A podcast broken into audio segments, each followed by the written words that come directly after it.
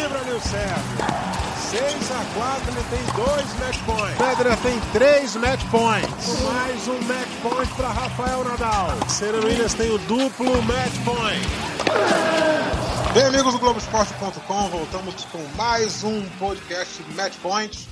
E hoje eu tenho aqui comigo as presenças de Thiago Quintela e também de Marcelo Migueles. Marcelo Migueles, para você começar a conhecer, é historiador e aviador e já já vai conversar aqui com a gente assuntos interessantes para você que gosta de tênis. Daqui a pouquinho também aqui com o Marcelo Migueles. Tudo bem, Quintela? Semana já de tênis rolando pelo mundo, é isso? Muita gente vai ficar feliz com essa notícia. Seja bem-vindo.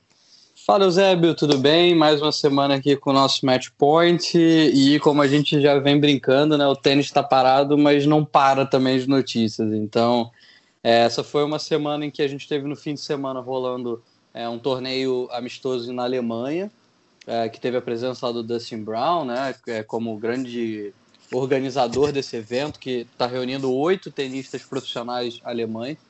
E também um, um, torneio que começa hoje, que começou hoje mais cedo, hoje, quando a gente fala hoje, é segunda-feira, dia 4 de maio, é, em Saddlebrook, nos Estados Unidos, em que participa Luiz Stefani, né, que já conversou com a gente aqui no podcast. Ela até falou um pouquinho lá do, do dia a dia dela em Saddlebrook, lá na academia. E assim, mas isso, apesar de ser uma boa notícia para quem é fã, né, de poder acompanhar alguma coisa ou outra, ainda não significa que a gente está perto de voltar às competições. Isso porque Sim. nos dois casos é, são torneios locais, né, torneios em que você não tem participação de outras pessoas distantes dali. No caso da Alemanha, são oito tenistas que estão ali na Alemanha, né, o Dustin Brown, Yannick Hoffman que são o, os dois mais famosos ali. Uh, e a gente teve até uma curiosidade nesse torneio, que é o Benjamin Hassan, que é um jogador libanês, mas que joga pela Alemanha é, na ATP.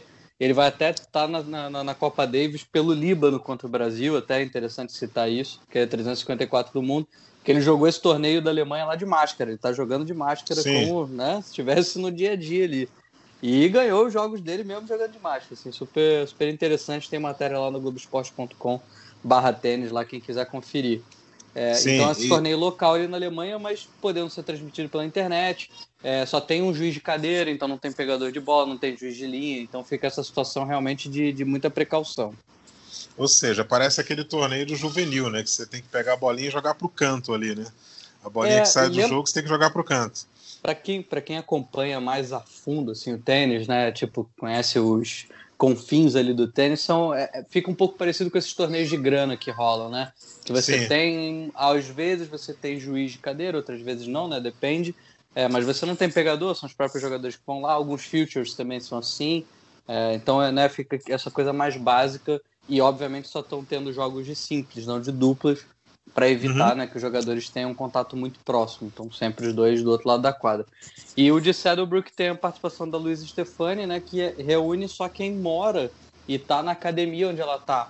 Né? Então, ela já tinha explicado para gente que ela, que ela mora lá num dos alojamentos, que a vida dela é lá, então ela estava já podendo treinar e agora é meio que uma competição amistosa, mas chancelada pela WTA para dar ritmo de jogo para os atletas mesmo, né? Como se fosse um, sim, como se fossem jogos treinos basicamente. E ela, ela tá jogando simples ou duplas? Então, ela tá jogando simples, justamente. Sim. E até nessa segunda-feira, quando a gente fala que ela ganhou o primeiro jogo dela é, por 2 sets a 0 de uma tenista que eu vou até conferir agora. É, de 6-2-7-5 uma tenista que está no top 300. Então é até interessante, assim, a Luísa Stefani, que não é uma jogadora... Ela, ela joga simples, né, mas não está bem ranqueada no ranking de simples, por essa preferência nos últimos tempos das duplas. Então, assim, interessante o resultado dela, parece estar tá jogando bem, tem conseguido manter o ritmo, pelo visto. E é mais um torneio para realmente dar ritmo de jogo para os atletas e e acaba meio que dando uma esperança para a gente da coisa voltar, né? A gente começa a realmente viver um pouquinho desse clima, né? Exatamente, e, e não tem presença de público, né? Só transmissão pela, pela internet, não tem é, muito aparato de televisão, aquela quantidade de câmeras, aquela quantidade de profissionais, é, Isso, unidade é... móvel de transmissão, não tem Isso. Nada disso é muito montado por aí, porque isso aí é, é uma circulação, por exemplo, para quem para quem não tem ideia de como funciona uma transmissão de TV, você tem lá uma unidade móvel de transmissão, que, que é um caminhão com container, é, todo aquela, aquele equipamento de televisão ali dentro e com muitos profissionais ali dentro confinados, não tem como. Uhum.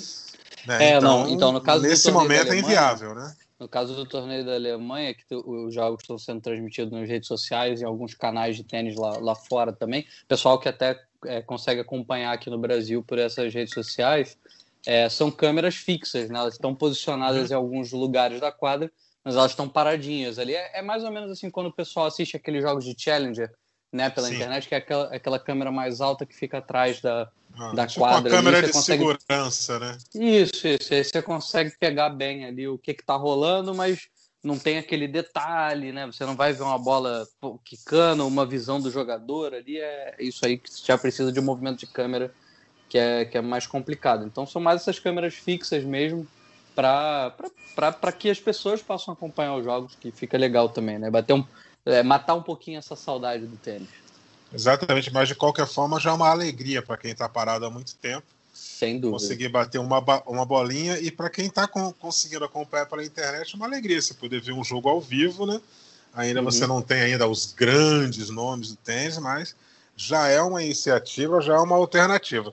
Surgiu também a notícia aí de que existe a possibilidade, meio remota ainda, da realização do US Open no mês de novembro, só que não seria em Nova York, porque tem questão climática também, e Nova York é a cidade mais afetada pelo coronavírus.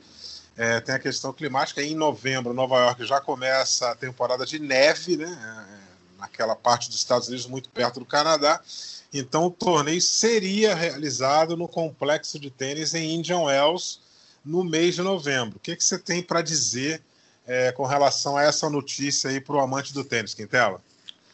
É, você resumiu muito bem, né? É, é, eu acho que Nova York agora é um lugar que ainda é, há muitas dúvidas de como vai sair dessa situação, porque é, como é o estado mais afetado dos Estados Unidos é, em por conta do coronavírus, a gente imagina que vai demorar um pouquinho mais também para que a situação fique normalizada.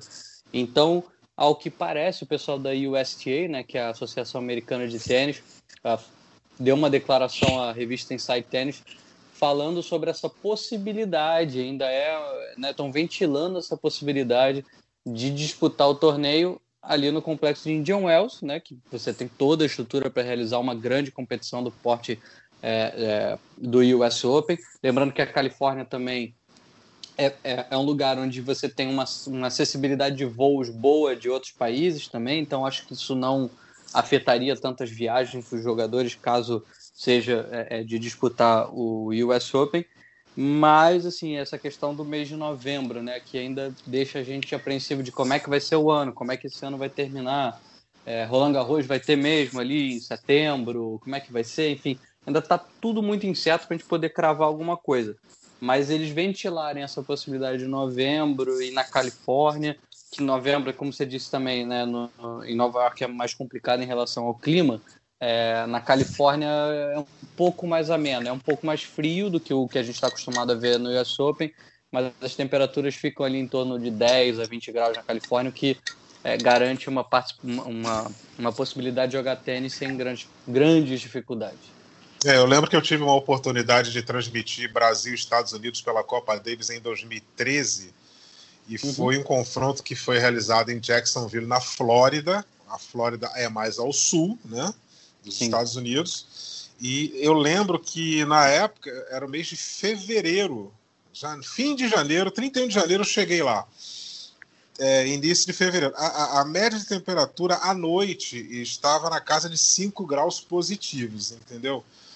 Mas a, a, a Copa Davis foi um evento num ginásio coberto, enfim. Mas a gente não tinha o problema da chuva uhum. na Flórida, em Jacksonville, não choveu nesse período mas a temperatura estava na casa de 5 graus, ou seja, a Califórnia também é mais para baixo, né? só que é mais para o oeste. É, é, eu já, eu já tive a possibilidade também de, de, de ir à Flórida em janeiro, fevereiro. De fato, assim, são temperaturas mais baixas, mas é, no meio da tarde ali você tem temperaturas agradáveis, ali na casa de 15, 20 graus, com sol, né? Que não, não, não, você não tem aquela sensação de um, de um frio muito grande, né? Então é, é, imagino que seja uma situação parecida ali na Califórnia em novembro, pode ser que sim. Então, bom, o mais importante, Eusébio, é a gente torcer para que ainda haja tênis esse ano. Acho que é isso que a gente Exatamente. Tem, que, tem, que, tem que esperar, enfim, torcer para que isso aconteça. É, primeiro, primeira coisa, torcer para que você possa ir à rua sem correr o risco de ser contaminado. Né? É, e, é, depois as coisas podem voltar ao normal. Elas vão demorar um pouco para voltarem ao normal. Acho que o mundo não vai ser a mesma coisa depois disso tudo. Mas é, eu tenho, eu é, tenho, a vida tenho vai minhas, seguir. Eu tenho minhas, é, minhas restrições a essa, essa frase de que o mundo não vai ser a mesma coisa, que a gente está em, em, constante mudança o tempo inteiro, né? Exatamente. Então, assim, o mundo, o mundo sempre muda, independente de pandemias ou não, o mundo tem mudado muito. Então, assim, é só a gente pegar o caso, assim, sem fazer jabá nenhuma, dos, dos aplicativos de, de transporte nos últimos anos, né? Que a gente evita falar uma marca específica, porque Sim. tem mais de um. É, isso mudou completamente o mundo, assim, né? A Exatamente. gente poder fazer, é, a gente poder se comunicar como a gente está se comunicando agora e fazer um podcast é, é, isso mudou, o mundo, o mundo já estava adaptado a isso, a gente né, pôde ter um pouco mais de acesso a essas coisas agora. É, assim, o mundo vai mudar, vai, mas Sim. talvez não só por causa da pandemia. É, o que a gente espera realmente é que essa situação acalme, que a gente tenha uma, um remédio ou uma vacina num curto, médio prazo para que a situação volte à normalidade, para que as pessoas possam é, é, fazerem suas programações normais é, sem riscos, né? Você poder encontrar as outras pessoas, você poder trabalhar sem risco, você poder ir num cinema, num teatro, num, numa competição esportiva e não tenha perigo, né? Porque é. É, a gente imagina como é que vai ser uma competição de tênis esse ano. Será que ela vai ter que ser sem público? Será que é, vai ser nesse esquema como tem sido esses torneios que a gente estava falando agora há pouco, sem ter boleiro, por exemplo? Tipo, é difícil imaginar. Então, é muito ainda no, no, no campo hipotético, a gente só torce para que possa começar a voltar, porque a gente já já está começando a bater forte a saudade. Exatamente, exatamente. E, e, e para a gente encerrar essa, essa primeira participação aqui, né? Eu, eu, gosto muito de uma frase, né, de uma música do Ed Mota, que todo mundo conhece, Manuel. Manuel foi um sucesso estrondoso lá no início da carreira dele. E essa música foi composta por uma menina chamada Márcia Cerejo e um craque da música chamado Fábio Fonseca.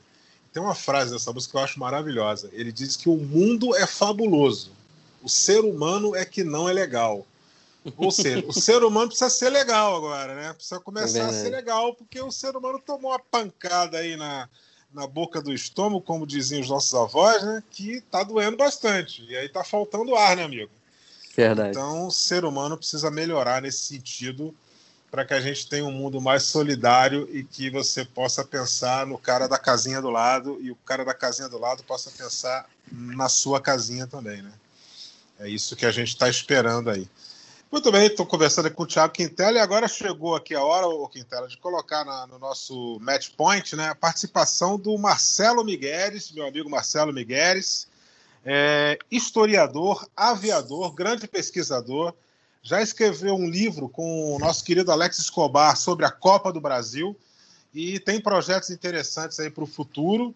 Né? A gente torcendo para essa loucura toda passar, né? para a gente é, colocar para frente alguns projetos falando também de tênis. E ele vai falar aqui de um assunto curioso, porque muita gente, o Quintela, é, fala de Roland Garros como um torneio de tênis, mas não conhece, não sabe da história do verdadeiro Roland Garros. Marcelo Miguel, meu querido, seja bem-vindo ao nosso Match Point. Muito obrigado pela sua participação. Você vai falar para a gente aqui quem foi realmente Roland Garros, que a galera tanto gosta de falar do torneio de tênis, mas não sabe quem foi esse grande homem. Seja bem-vindo, Marcelo. Muitíssimo obrigado, Eusébio Rezende, Thiago Quintela e todos que nos ouvem lá nesse podcast Match Point. Um grande prazer estar com vocês aqui conversando sobre esse esporte fascinante que é o tênis e eu vou me permitir aqui dizer para vocês que eu sou um apaixonado pelo tênis e um apaixonado pela aviação. Né? Então, sou um homem meio volúvel, né? Várias paixões. e, mas o Roland Garros, é, que na verdade é um cidadão francês chamado Eugène Adrien Roland Garros, é um aviador. Né? É um aviador. E pouca gente sabe que, na verdade, o Roland Garros é, deu seus saques, não tinha a potência do, não tinha a potência de, um Djokovic, não, não, recebia tão bem quanto o Sérvio, não fazia um voleio tão bom quanto o Federer, né, nem tinha a garra e a raça do Nadal, mas era um grande tenista, amador, né? e aviador, né, desde muito cedo, e tem uma ligação muito curiosa com o Brasil. Né? Brasil e França é, acabam misturando algumas, algumas facetas da história, e na aviação não é diferente. No dia 22 de abril, nós comemoramos, agora passado, comemoramos o Dia da Aviação de Caça aqui no Brasil. Eu recebi algumas mensagens, algumas, algumas referências, e justamente um, citando Roland Garros. Eu sabia que ele tinha sido aviador, mas não sabia que ele tinha sido piloto de caça. Tá? Roland Garros combateu na Primeira Guerra Mundial. E o primeiro avião que esse francês pilotou foi um avião criado por Santos Dumont que foi o Demoselle. O brasileiro conhece muito o 14 bis, né, o avião que se tornou tradicional, né? Mas o Demoselle, na verdade, se me permitem essa heresia, era um avião muito melhor do que o 14 bis. era um avião amplamente manobrável, né? coisa que o 14 bis não era. Pelo contrário, parecia que ele estava voando ao contrário. Mas, mas enfim, é, o primeiro avião do Roland Garros foi um Demoselle. E mais, mais ainda, é, Roland Garros veio ao Brasil tá? em 1912, veio primeiro ao Rio de Janeiro, onde re realizou alguns voos de demonstração. O homem gostava de acrobacia, né? mais, do que, mais do que isso. E em 1912 ele veio ao Brasil e acabou contribuindo muito para que a nossa aviação de caça se desenvolvesse, uma vez que ele fez com que um brasileiro, Ricardo Kirk, tornasse o primeiro piloto militar brasileiro. Mas a coisa não parou por aí. Ele foi a São Paulo também e lá acabou faturando uma graninha, né? uma vez que ele fez uma travessia é, ligando São Paulo a Santos tá? e retornando depois a São Paulo, acompanhado de outro brasileiro, Eduardo Pacheco Chaves, faturando um prêmio de 30 mil reais, dinheiro da época. Nossa, ele é corajoso, hein, Quitelo? O amigo fazer é. essa travessia Santos-São Paulo, fico... que hoje em dia tem piloto aí que tem medo de fazer de helicóptero, rapaz. Eu fico imaginando eu, em 1912 o, o, alguém voando num avião, né? Que a gente vê aqueles vídeos é, lá do Santos Dumont, da, né, do, do início lá do, do, do século, é, que era realmente uma estrutura muito precária de voo, né? O cidadão se arriscar dessa forma devia ser uma coisa realmente muito incrível para quem estava assistindo, eu imagino. E mais do que isso, o cidadão foi um privilegiado, né? Uma vez que ele atravessou a Baía de Guanabara e foi o primeiro que registrou em imagens a beleza da cidade maravilhosa vista de cima. Então, as primeiras imagens padrão cartão postal foram feitas pelo nosso glorioso Roland Garros. Rapaz, e o Marcelo, eu tenho, eu tenho uma dúvida aqui.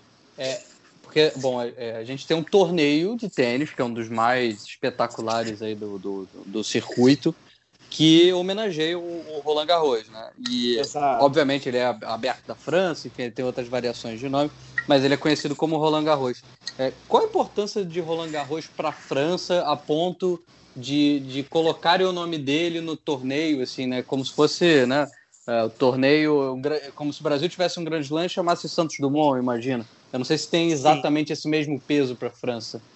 Sim, tem. O que acontece? É, a história, na verdade, de Roland Garros enquanto torneio de tênis passa a crescer muito tá? em 1927, quando um quarteto né, é, de tenistas franceses, né, vocês me perdoem a minha pronúncia francesa, eu acho que eu não tenho aula de francês desde o meu, meu colegial. Vou tentar ter uma pronúncia um pouco mais é, é, bretanha. É, Jacques Brun, Jean Orotá, Henri Crochet e o nosso glorioso René Lacoste. Esse todo mundo conhece, né? Não por acaso as camisas e roupas que tem um, um, um réptil verdinho, né, com a boquinha aberta, todo mundo conhece. Né? e essa, esse quarteto, que foi apelidado os Quatro Mosqueteiros, eles venceram a Copa Davis é, jogando na Filadélfia, nos Estados Unidos, contra os americanos, em 1927. Essa conquista fez com que a Federação Francesa de Tênis é, criasse um estádio né, maior do que eles tinham na época para justamente no ano seguinte defender o título, em, aí sim em território francês. E aí surge, na verdade, o grande complexo de tênis, né, que é Roland Garros, é justamente na região aonde o, o francês tinha o hábito de jogar suas partidas amadoras e acabaram homenageando o francês justamente no ano é, é, no ano em que ele estava comemorando o, o centenário de, de, de, nascimento de Roland Garros. Ah, interessante, interessante saber disso. Que, que demais essa relação de homenagem. Aliás, isso é uma coisa bem europeia, né? Essa homenagem a grandes nomes que fizeram com que o esporte crescesse. E isso também foi para os Estados Unidos. É, e essa iniciativa da Federação Francesa realmente não me espanta, realmente não me espanta.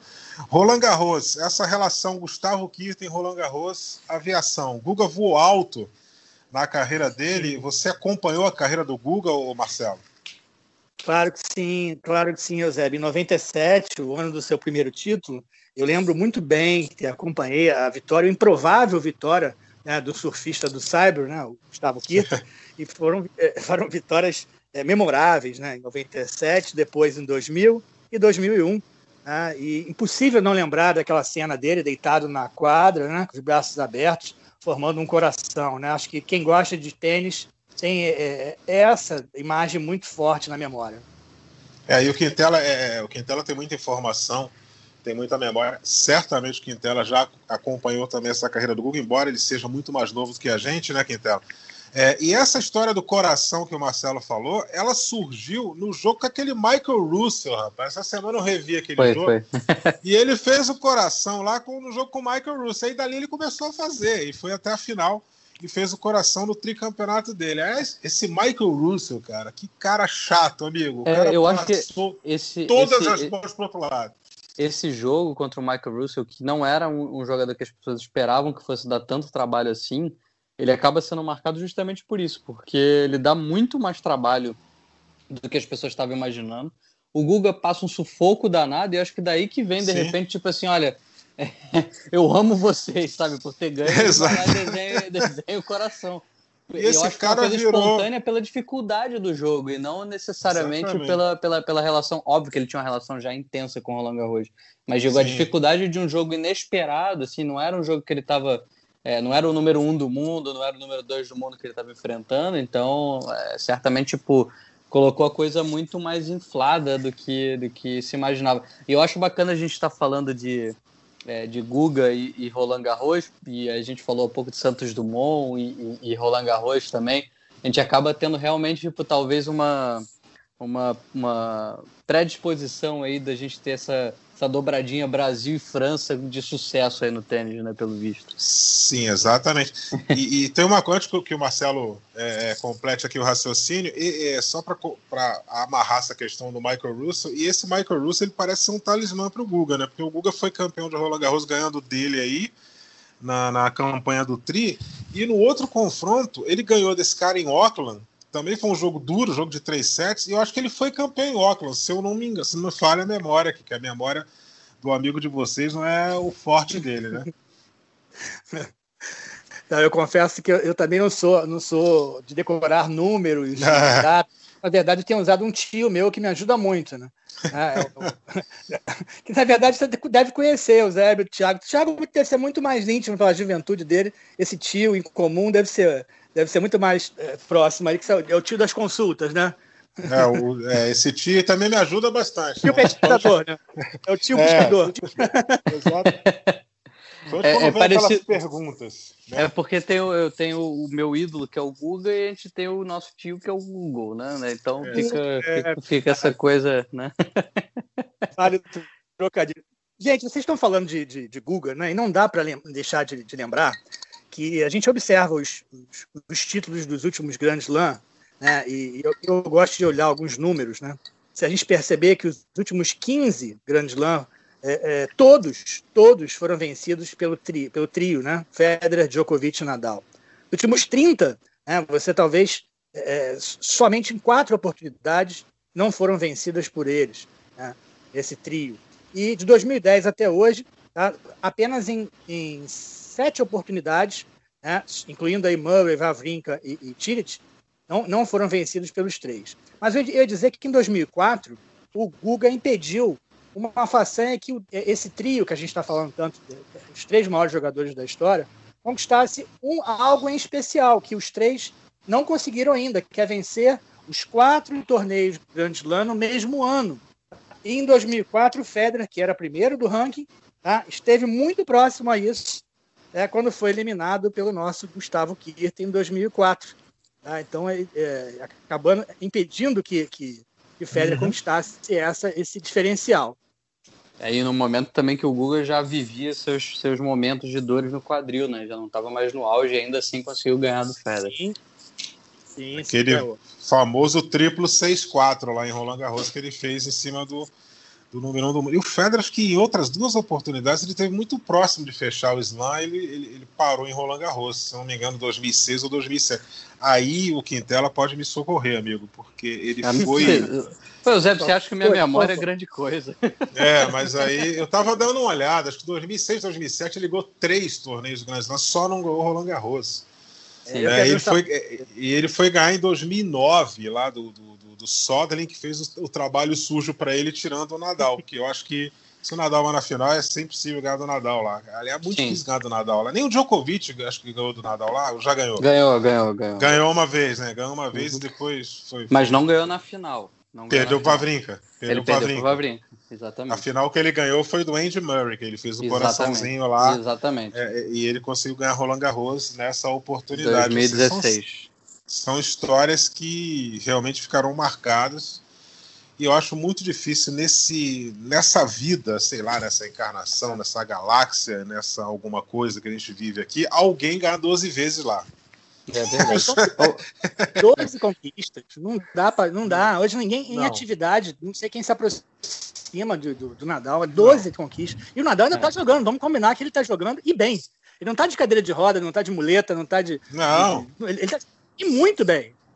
O Marcelo, eu queria tirar uma dúvida com você, já que a gente, enfim, tá falando de Roland Garros também da tua relação com tênis, eu queria entender como é que surgiu tua, o, o teu contato com tênis, como é que você começou a gostar do esporte e se você já teve a oportunidade de visitar Roland Garros, enfim, de, de, de, de matar essa curiosidade aí, de, de unir suas duas paixões, né, aviação e tênis.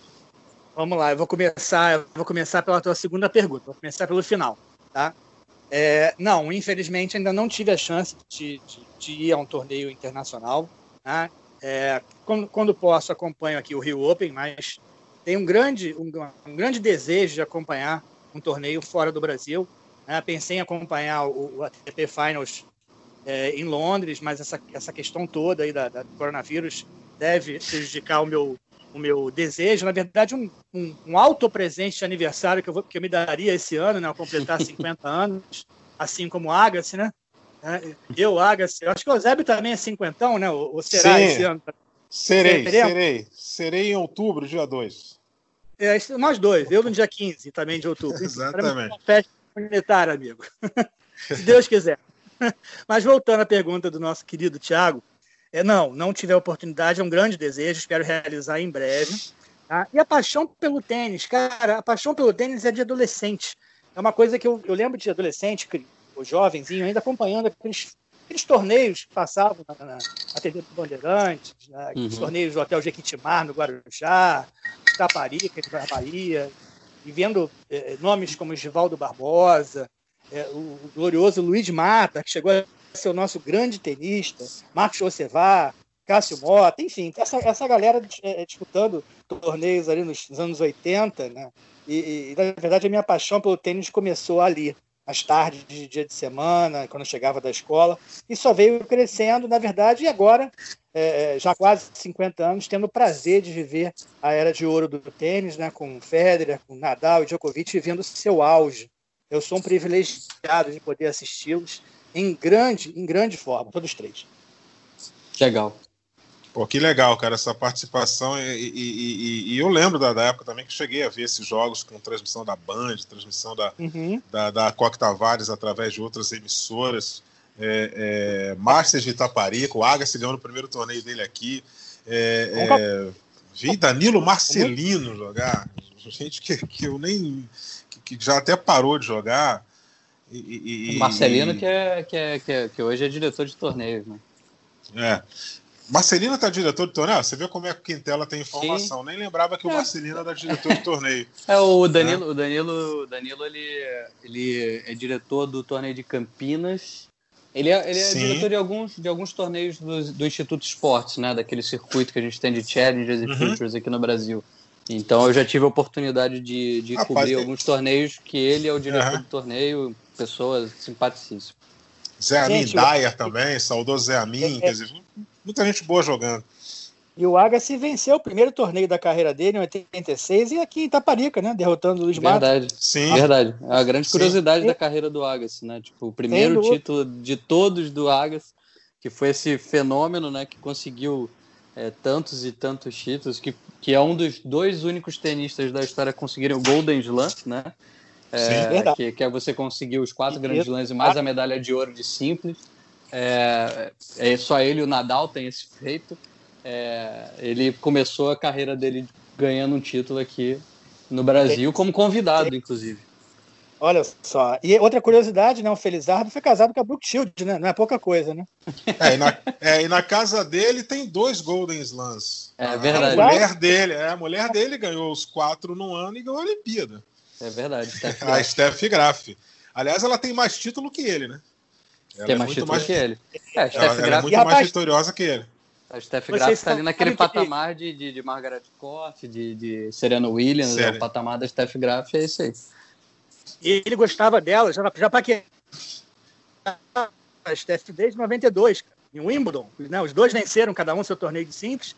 E ele já paquerava a Steph Graf, e achava que ia ter um baile, iam dançar juntos, né? Porque era uma tradição até então os vencedores dançarem uma, uma valsa, né, alguma coisa do gênero, e falou, pô, dá, vou chegar em cima da alemãzinha, né? E, infelizmente, nesse ano, não aconteceu o tal do baile, ele ficou aguardando, mas aí em 2001 ele casou com ela, ficou tudo certo. Tá até hoje casado. É, exatamente. Antes da gente encerrar, o nosso amigo André Agassi, só que a, a Brooks Fields, ela, ela, ela fura a aposta, né? Eu acho que o nosso amigo André Agassi ele é chegado numa nariguda, né? Porque ele foi namorado da Barbara Streisand também, cara. É verdade. Ele é, ele, ele, ele, gosta de, de quem chega com o nariz antes, entendeu? Nosso é, grande... Uma piada... Ah. Posso perder a oportunidade. Um tenista de grandes aspirações, seria? Exatamente. E teve uma carreira fabulosa, uma carreira extremamente vitoriosa e, e, e muito se deve ao trabalho do Brad Gilbert, né, que, que, que foi o cara que incentivou a carreira dele. Inclusive, eu recebi um livro de presente aqui essa semana, rapaz, do José Salib Neto e da, da Adriana Salles Gomes, O Algoritmo da Vitória. E, e, fala desse trabalho de grandes treinadores com relação a atletas. E o Brad Gilbert é citado nesse livro é um livro que eu recomendo todo mundo dar uma lida. Eu estou começando agora e eu prometo que eu vou emprestar para vocês assim que eu terminar. Vai demorar uns anos, mas eu empresto, tá? a biografia do Agassi também. A biografia do Agassi é um grande, talvez das biografias. Eu estou lendo, tô lendo as três atualmente, né? Do Djoko, do Federer e do Nadal, mas a biografia do, do Agassi é fantástica, um baita livro, muito bom. Não, exatamente. É, Tiago Quintela, Marcelo Miguel, meus queridos, foi um prazer estar com vocês aqui no nosso Match Point. Marcelo, muito obrigado pela participação, pela acessibilidade aí, né? E a gente vai trocando figurinhas na sequência, amigos para sempre, sempre batendo bola, sempre conversando de tênis, de futebol e de qualquer modalidade esportiva, porque o esporte realmente é vida. Isso aí não é balela, não. Quando lançaram esse slogan lá nos anos 80, na nossa querida Rede Globo, que o esporte é vida. A pessoa que lançou, não, não lembro quem foi, mas acertou na mosca. O esporte é vida e a gente está precisando de vida nesse momento tão difícil. Muito obrigado pela participação de vocês dois. Marcelo, fique à vontade para fazer a sua despedida. Olha, eu, eu que agradeço estar aqui num bate-papo desse. Eu que ouço tanto Match Point, ter sido chamado para um, essa conversa com vocês foi um grande prazer. Estou sempre à disposição de dedos cruzados aqui para voltar numa próxima oportunidade. Ah, é um grande prazer, um forte abraço e muita saúde para todo mundo, que a gente possa superar isso é, o mais rápido possível. Tá bom? Um forte abraço, Thiago, um forte abraço, Débio, e a todos que nos ouvem. Muito obrigado, Marcelo. Thiago Quintela, até a próxima oportunidade, meu querido. Se cuide. Semana que vem a gente vai estar junto aqui no dia 11 de maio com mais um Match Point, Thiago. Isso aí, obrigado, Zébio. É, obrigado, Marcelo, pela disponibilidade de estar com a gente. Foi um ótimo papo. É, poder conhecer um pouco mais da, da, da história que permeia o tênis é, e, e, e, o mundo, né? É sempre muito interessante, nos engrandece bastante. E estaremos aqui segunda-feira, Eusébio. Certamente com mais algum convidado aí. Tô, já estou em conversas aí com, um nome bacana aí pra gente ter no nosso programa. Pode deixar, a gente bota aqui e bate aquele papo legal. Amigos do Globoesporte.com, muito obrigado por mais um Match Point. Até semana que vem. Forte abraço. Combinação de saque e voleio para fechar o jogo em 2 sets a 0.